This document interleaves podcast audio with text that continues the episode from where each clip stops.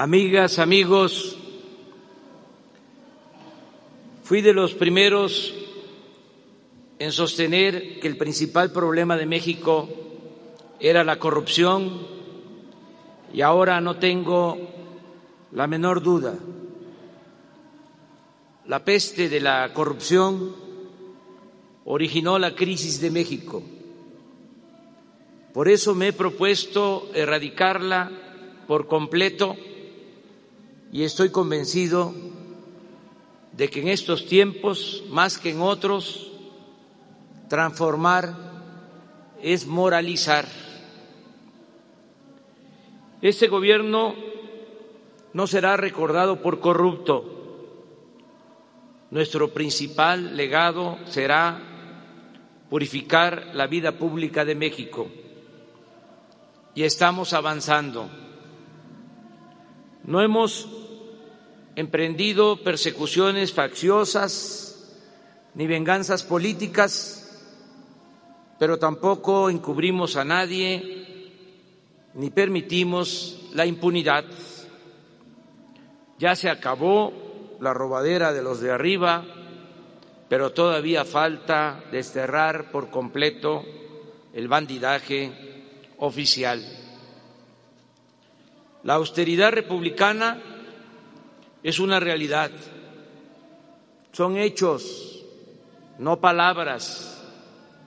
Ya no hay lujos en el gobierno. Y todo lo que se ahorra se destina a conseguir el bienestar del pueblo.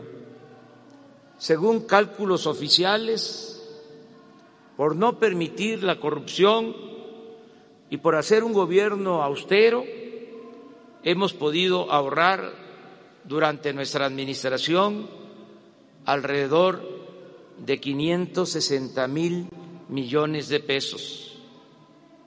No es para presumir, pero en el peor momento contamos con el mejor gobierno estamos enfrentando dos crisis al mismo tiempo, la sanitaria y la económica, y vamos saliendo adelante. La pandemia no es un asunto político, sino de salud pública. Por eso he confiado las decisiones en esta materia a un equipo de profesionales con gran experiencia y capacidad.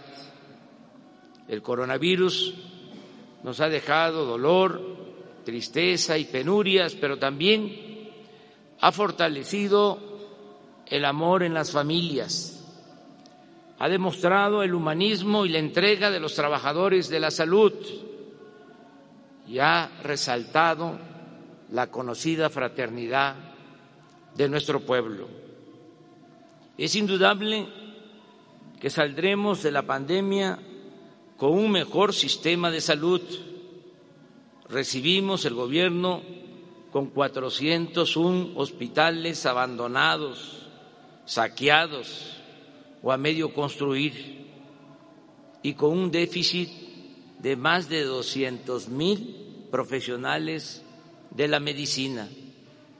En pocos meses hemos reconvertido con el apoyo de los gobiernos estatales, de la Secretaría de Marina y de la Secretaría de la Defensa, 969 hospitales para atender pacientes con COVID-19. Se han instalado 32.203 camas y 10.612 con ventiladores. Asimismo, se han contratado 47 mil médicos generales, especialistas, enfermeras y otros trabajadores de la salud. Propusimos ante la ONU y se aprobó casi por unanimidad una iniciativa para que los medicamentos y las vacunas tengan carácter no lucrativo.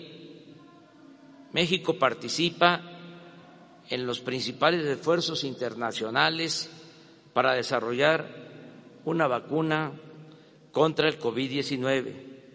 De manera específica destaco el compromiso que hicimos con la Universidad de Oxford con el laboratorio AstraZeneca, con la Fundación Carlos Slim y con el gobierno de Argentina.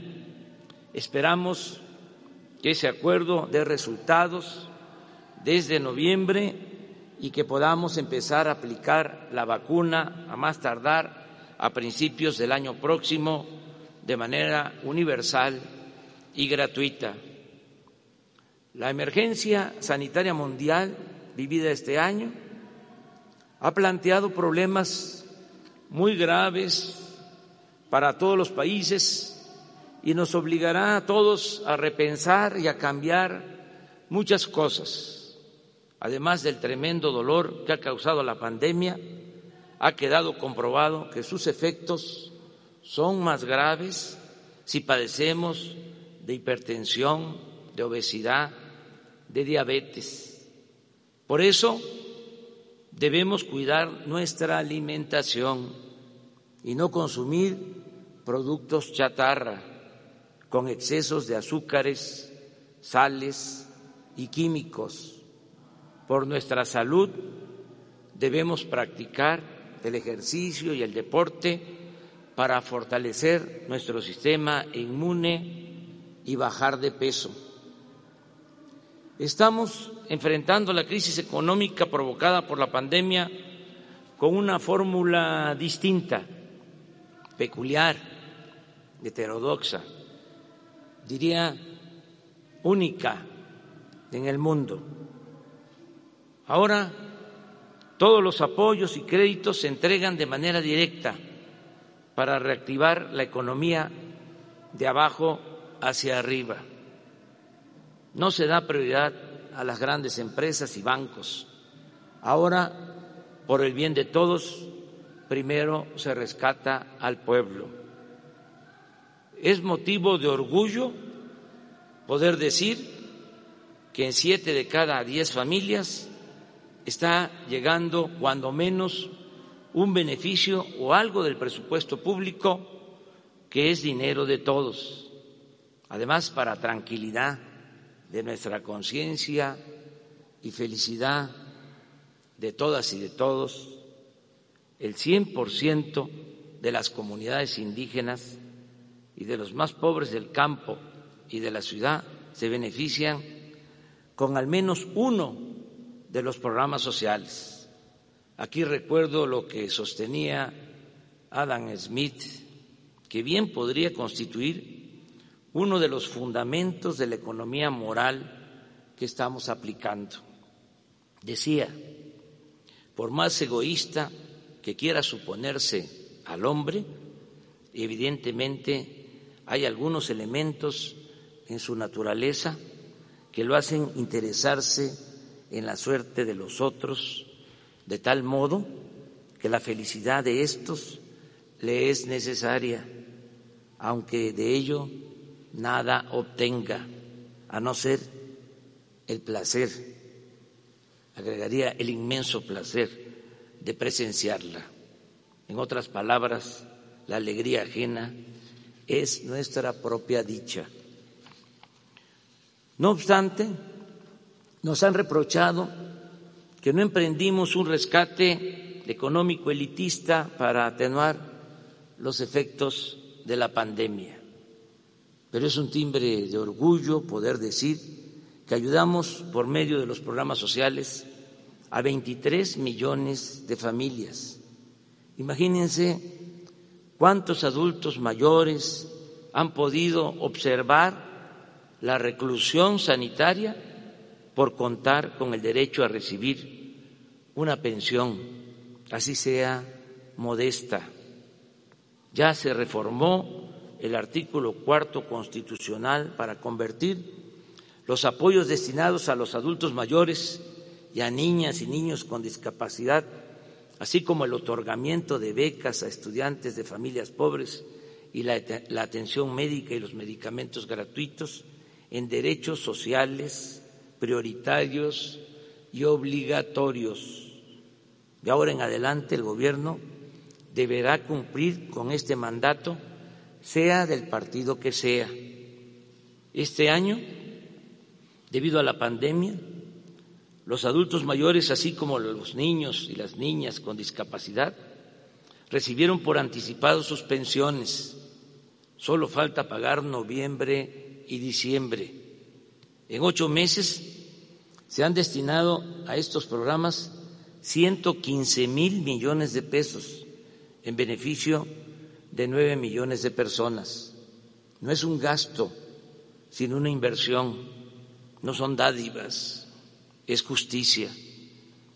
Antes a los jóvenes se les daba la espalda, se les discriminaba. Ahora tienen garantizado el derecho a la educación y al trabajo. Ya no son ninis, como despectivamente se les decía. Ahora son estudiantes becados o aprendices contratados con salario mínimo para que puedan capacitarse y salir adelante. No dejaremos que los jóvenes sean enganchados por la delincuencia. No están solos, con ellos estamos construyendo el futuro. Tres millones de agricultores y pescadores están siendo apoyados. Se les otorgan recursos de manera directa. Se les ayuda con jornales para cultivar sus tierras, se les entrega fertilizantes de manera gratuita. Y se establecieron precios de garantía para comprar a productores del campo maíz, frijol, arroz, trigo y leche. Es un acto mínimo de justicia, como decía el poeta Carlos Pellicer, que coman los que nos dan de comer Ahora, como dije, todos los apoyos se entregan de manera directa, sin intermediarios. Para ello, se ha fortalecido el Banco del Bienestar con el propósito de que la gente de las comunidades más apartadas pueda recibir lo que le corresponde sin tener que recorrer largas distancias. En 2021 se tendrán 2.700 sucursales en todo el país. Actualmente, con el apoyo de los ingenieros militares, se han construido 226. De igual forma, sigue avanzando el proyecto de Internet para todos. Ya hay conectividad en 26.789 localidades y en 2021 habrá señal en todo el territorio nacional. Se canceló la mal llamada reforma educativa y ahora caminamos juntos maestros, maestras, madres y padres de familias, estudiantes y autoridades. Se están otorgando 11 millones de becas para alumnas y alumnos pobres de todos los niveles escolares. El gobierno colabora en el mantenimiento de las escuelas, ya ha quedado claro que la educación no es un privilegio, sino un derecho de todo el pueblo. Gracias, gracias, muchas gracias a nuestros paisanos migrantes. Ahora que más se les ha necesitado, es cuando más han ayudado a sus familiares en México. A pesar de la pandemia en Estados Unidos, las remesas han crecido en 10% en relación con el año pasado y estimo que van a llegar a 40 mil millones de dólares a finales de año, un récord en beneficio de 10 millones de familias. Con el aumento de las remesas que envían nuestros paisanos desde Estados Unidos a sus familiares, con los programas de bienestar y los créditos que estamos otorgando a los de abajo, la pandemia no ha desembocado en hambruna ni en escasez de alimentos ni en asaltos, y el pueblo de México tiene recursos para su consumo básico. Pronostiqué que la crisis económica provocada por la pandemia sería transitoria. Dije que será como una V, que caeríamos, pero que saldríamos pronto. Afortunadamente, así está sucediendo. Ya pasó lo peor y ahora vamos para arriba. Ya se están recuperando los empleos perdidos. Se está regresando poco a poco a la normalidad productiva y ya estamos empezando a crecer. En el mes de agosto se crearon 93 mil nuevos empleos. El peso se apreció al cotizarse a menos de 22 pesos por dólar, luego de haber estado a más de 25. La mezcla mexicana del petróleo de cero pasó a 40 dólares por barril. El consumo de productos básicos, en vez de reducirse con la pandemia, aumentó en 9.5% en términos reales con relación al año pasado. La recaudación de impuestos se mantuvo prácticamente igual que en 2019. Lo mismo sucedió con la inversión extranjera directa. Durante el primer semestre del año llegó a 17.969 millones de dólares. Lo mismo que en 2019. La caída de la economía, a pesar del desastre mundial, fue de 10.4% en el semestre, pero aún con la debacle fue menor el daño que nos causó la crisis económica que nos está afectando que lo que se está registrando en otros países como Italia, España, Francia y Reino Unido. Debo agregar que casi todos los países recurrieron a créditos y aumentaron sus deudas en porcentajes elevadísimos. En contraste, nosotros hemos enfrentado la pandemia y vamos a salir de la crisis económica sin contratar deuda adicional y sin destinar dinero público a rescates, entre comillas, inmorales, es decir, a quienes no necesitan ser rescatados. Pero no debe olvidarse que al enfocar la solidaridad gubernamental a los más pobres, también beneficiamos indirectamente a los sectores que tienen alguna o mucha capacidad de ahorro. Los programas sociales han permitido a millones de beneficiarios preservar algo de su poder adquisitivo y de su capacidad de consumo y por eso no se ha cerrado el mercado a miles de empresas y de comercios. La relación con los empresarios ha sido buena y respetuosa. A pesar de la crisis, la mayoría no despidió a sus empleados. Baste un dato. Antes de la pandemia estaban inscritos en el Seguro Social 20 millones 500 mil trabajadores en cerca de un millón de empresas.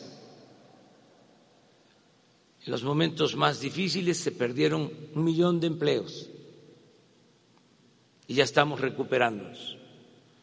¿Cuántos empleos eh, se mantuvieron a pesar de la pandemia? 18, 19 millones 500 mil empleos. La mayoría de las empresas mantuvo a sus trabajadores. Los empresarios mexicanos cumplen con sus contribuciones, aceptaron, aceptaron aumentar el año pasado 16% al salario mínimo, este año 20% al salario mínimo y decidieron voluntariamente aportar más para pensionar mejor a los trabajadores. Además, los hospitales privados nos han ayudado a enfrentar la pandemia y las televisoras de empresas particulares nos están apoyando para transmitir clases por radio y televisión a 30 millones de estudiantes. No tengo más que decirles gracias en nombre del Gobierno y de nuestro pueblo. México es un país, sin duda, con porvenir y un ejemplo mundial de cómo hacer realidad el progreso con justicia. La principal riqueza de una nación no está en su infraestructura o en sus finanzas y ni siquiera en sus recursos naturales, sino en su población y sus culturas, en la gente que la conforma y le da historia y existencia. Invertir en ella, en la población, en los mexicanos, en el pueblo.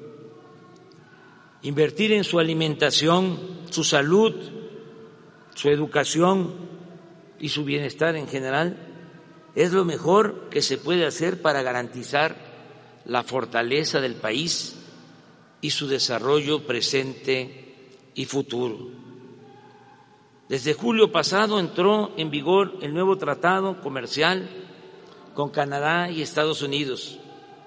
En estos momentos de crisis, el acuerdo que firmamos significa impulsar las actividades productivas, conseguir más inversión extranjera, crear más empleos y lograr más bienestar para nuestro pueblo. En este contexto debe verse mi visita a Washington para entrevistarme con el presidente Donald Trump, quien nos trató con respeto y lo más importante, elogió a nuestros paisanos que viven y trabajan honradamente en Estados Unidos de América. Mantenemos buenas relaciones con todos los pueblos y gobiernos del mundo. En materia de política exterior, nos apegamos a los principios constitucionales de no intervención, autodeterminación de los pueblos, solución pacífica de las controversias y cooperación para el desarrollo. Como es sabido, México fue el país que más votos obtuvo para formar parte del Consejo de Seguridad de la ONU. Con el apoyo de los trabajadores y de los técnicos de Pemex y de la Comisión Federal de Electricidad, estamos rescatando a estas empresas públicas, haciéndolas más eficientes, limpiándolas de corrupción y cumpliendo el compromiso de no aumentar el precio de las gasolinas, del diésel, del gas, de la luz. Y esto lo vamos a sostener durante todo el sexenio. Por convicción, hemos decidido cuidar el medio ambiente como nunca lo hicieron los anteriores gobiernos y lo más interesante, ni lo demandaron los pseudoecologistas que tanto nos atacan. Solo subrayo que estamos aplicando el programa de reforestación más importante del mundo, sembrando mil cien millones de árboles frutales y maderables. no se permite el uso del maíz transgénico ni el fracking, se cuida el agua y no hemos entregado ni una sola concesión para la explotación minera. No se puede olvidar que en el periodo neoliberal, solo en 30 años, de 1988 hasta noviembre de 2018, las cinco administraciones pasadas otorgaron concesiones por 118 millones de hectáreas para la explotación minera, el equivalente al 60% del territorio nacional. Ese entreguismo devastador ya se acabó. Al desterrar la corrupción, el CONACID pudo orientarse a fortalecer el bienestar del pueblo por medio del desarrollo científico. Así ha asignado becas con transparencia y equidad a 84.599 estudiantes y a 34.447 académicos, con una inversión anual por 19.132 millones de pesos, 14% más que en 2018. Desde finales de este año nos haremos cargo de que los médicos que quieran especializarse no sean rechazados como ha venido sucediendo y puedan formarse tanto en el país como en el extranjero. Estamos contemplando garantizar espacios educativos y entregar durante nuestro gobierno 70 mil becas a estos profesionales de la medicina que ayudarán a reducir el déficit de especialistas que tiene nuestro país y que nos impide garantizar por completo el derecho del pueblo a la salud. Asimismo, se han sentado las bases de la independencia tecnológica, logrando en poco tiempo, entre otras aportaciones, el desarrollo y fabricación de los primeros ventiladores 100% mexicanos para salvar vidas en riesgo por COVID-19. Se han descargado de manera gratuita 683 mil libros digitales del Fondo de Cultura Económica. Tenemos 45 librerías reactivadas de la red Fondo de Cultura Económica Educal con venta en mostrador y absolutas condiciones sanitarias. Ha crecido, han crecido las salas y los clubes de lectura en comunidades y en escuelas normales. Seguimos produciendo traducciones y nuevos libros. La colección Vientos del Pueblo llegará esta semana a 43 títulos, con libros de ocho a 20 pesos en tirajes de 40 mil ejemplares.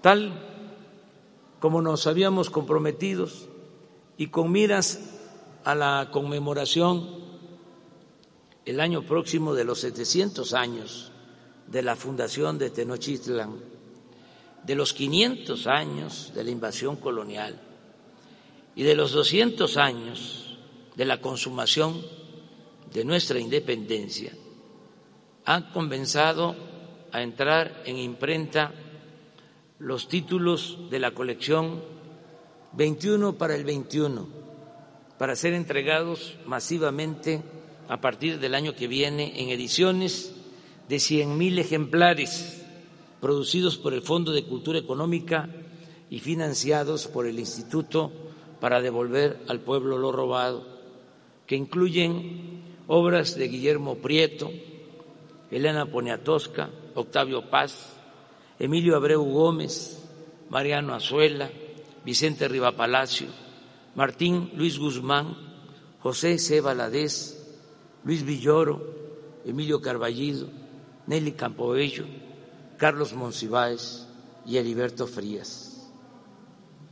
Quiero destacar que por primera vez una mujer indígena será la titular del Consejo Nacional para prevenir la discriminación. También informo que continúa el programa de apoyo preferente a los pueblos originarios. Con ese propósito, acabamos de suscribir un acuerdo de justicia con los gobernadores de los pueblos yaquis. Además, seguimos promoviendo el arte y todas las expresiones culturales. Continuamos restaurando templos y monumentos históricos y están en proceso de construcción el Parque Ecológico del Lago de Texcoco y el Espacio Artístico y Cultural de los Pinos en el bosque de Chapultepec. Vamos viento en popa en la construcción del aeropuerto Felipe Ángeles. También está avanzándose conforme a programa en la construcción de la nueva refinería de Dos Bocas, Paraíso Tabasco.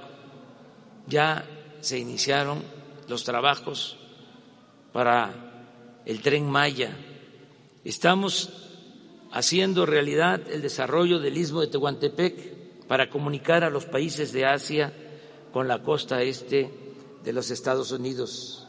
Además, estas obras generarán 150 mil empleos en el transcurso de este año. De este año. Estamos avanzando en el combate a la delincuencia.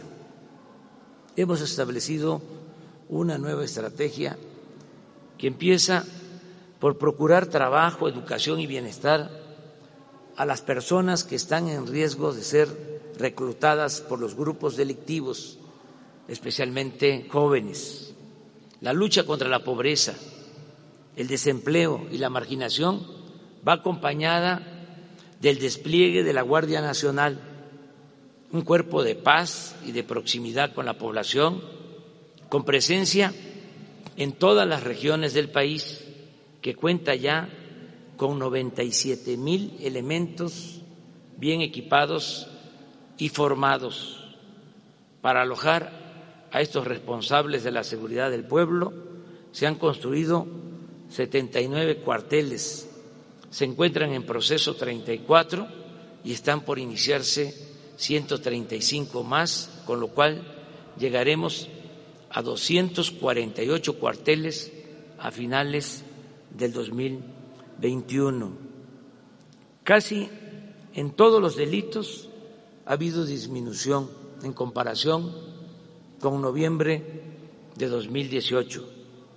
Hay menos secuestros, feminicidios, robos a transeúntes, a transportistas, menos robo de vehículos, robo en transporte público colectivo, menos robo en transporte público individual, menos robo a negocios y menos robo a casas habitación. En todos ellos se ha registrado una baja del orden del 30% en promedio. Solo han aumentado dos delitos, homicidio doloso y extorsión, en 7.9 y 12.7% respectivamente, vinculados estos delitos fundamentalmente a la llamada delincuencia organizada. En esta tarea ha sido fundamental el apoyo profesional y responsable de las Fuerzas Armadas. En particular, agradezco el respaldo, la lealtad y el recto proceder del almirante Rafael Ojeda Durán y del general Luis Crescencio Sandoval González, secretarios de Marina y de la Defensa Nacional, servidores públicos ejemplares. Ahora hay justicia para el pobre y en materia de seguridad ya no manda la delincuencia organizada como era antes. Ya no hay torturas, desapariciones ni masacres. Se respetan los derechos humanos y se castiga al culpable, sea quien sea. Ya no hay en el gobierno federal funcionarios como García Luna. He mantenido y seguiré manteniendo una relación institucional con las autoridades emanadas de otros partidos. Las y los gobernadores y presidentes municipales de cualquier signo político encuentran en el Ejecutivo Federal respeto y trato equitativo. Hemos cumplido nuestra promesa de impulsar la verdadera independencia de las instituciones de justicia.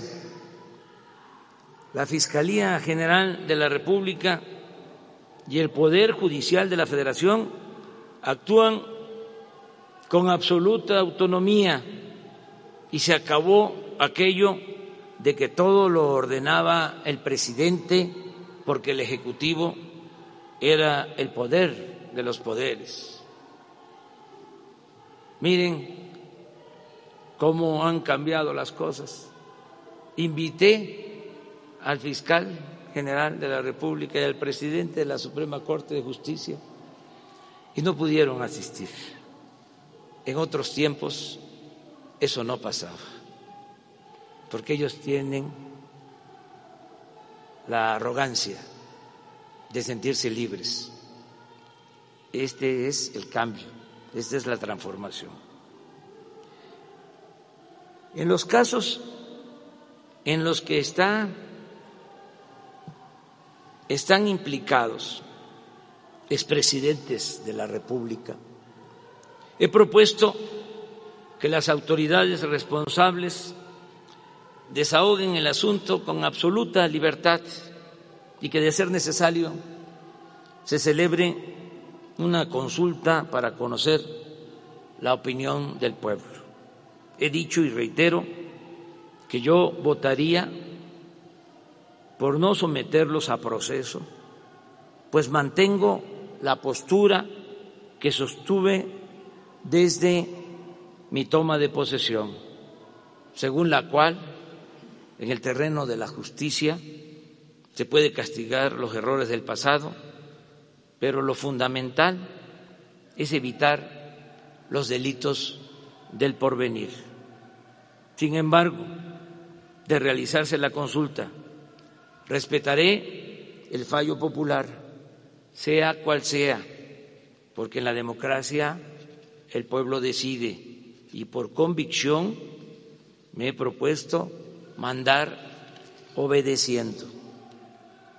Como muchos mexicanos, fui víctima del fraude electoral y estoy convencido del tremendo daño que ocasionan las autoridades impuestas.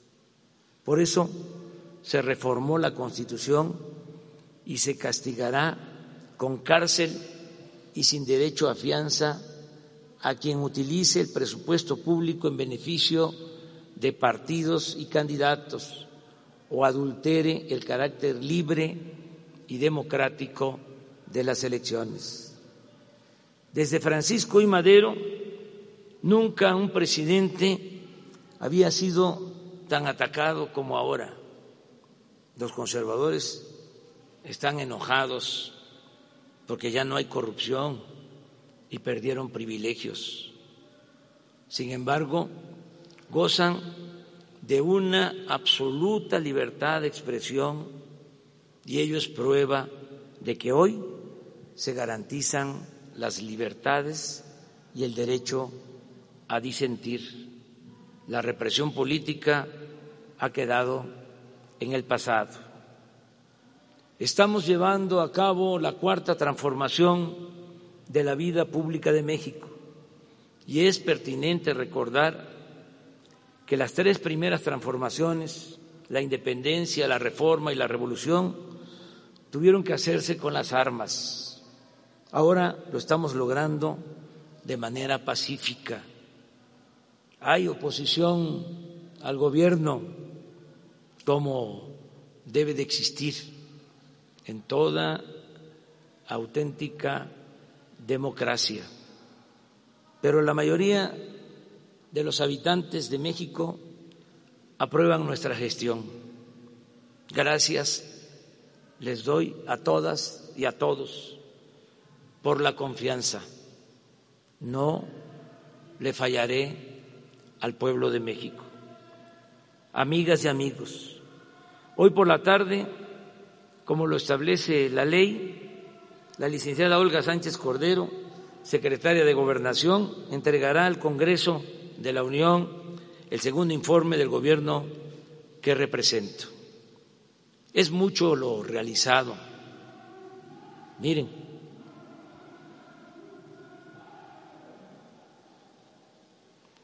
y en lo fundamental nos queda realmente poco por definir. De los 100 compromisos que hice en el Zócalo el primero de diciembre de 2018, hemos cumplido 95 y solo están pendientes cinco compromisos o en proceso de que se cumplan. Desde el primer día de mi gobierno se ha venido aplicando el proyecto de nación que propusimos a la sociedad y que obtuvo un respaldo abrumador en las urnas el primero de julio de 2018 aunque circunstancias imprevistas e infortunadas como la pandemia de COVID-19 nos obligan a hacer ajustes, no vamos a apartarnos en lo esencial del espíritu del compromiso adquirido. Las acciones gubernamentales realizadas son expresión de lo que hemos soñado, diseñado y ofrecido desde hace muchos años corresponden a una visión de país y a una visión de lo que debe de ser un mundo justo y fraterno. Hoy algunos críticos piden que se gobierne en sentido distinto, que prescindamos de nuestro ideario y de nuestro proyecto, que apliquemos recetas económicas contra las que hemos luchado o que seamos tolerantes con la corrupción que nos propusimos erradicar. Piden, en suma, que yo traicione mi compromiso con la sociedad, que falte a mi palabra y que renuncie a mi congruencia. Y eso lógicamente no va a ocurrir. Ya está en marcha la nueva política económica sustentada en la moralidad, la austeridad y el desarrollo con justicia. Sigue en pie el compromiso de terminar de sentar las bases del México del porvenir para el primero de diciembre próximo, cuando se cumplan dos años de gobierno. A partir de entonces, una vez que se tengan construidos los cimientos, solo quedará la tarea de terminar la obra de transformación y seguir gobernando con rectitud y amor al pueblo para contar siempre con su respaldo. Estoy convencido que la mejor manera de evitar retrocesos en el futuro depende mucho de continuar con la revolución de las conciencias para lograr a plenitud un cambio de mentalidad que cuando sea necesario se convierta en voluntad colectiva dispuesta a defender lo alcanzado en beneficio del interés público y de la nación. Sigamos pues haciendo historia, sigamos pues haciendo patria por nosotros y por las nuevas generaciones que sabrán honrar la dignidad de nuestro pueblo y la grandeza de México. Que viva México, viva México, viva México.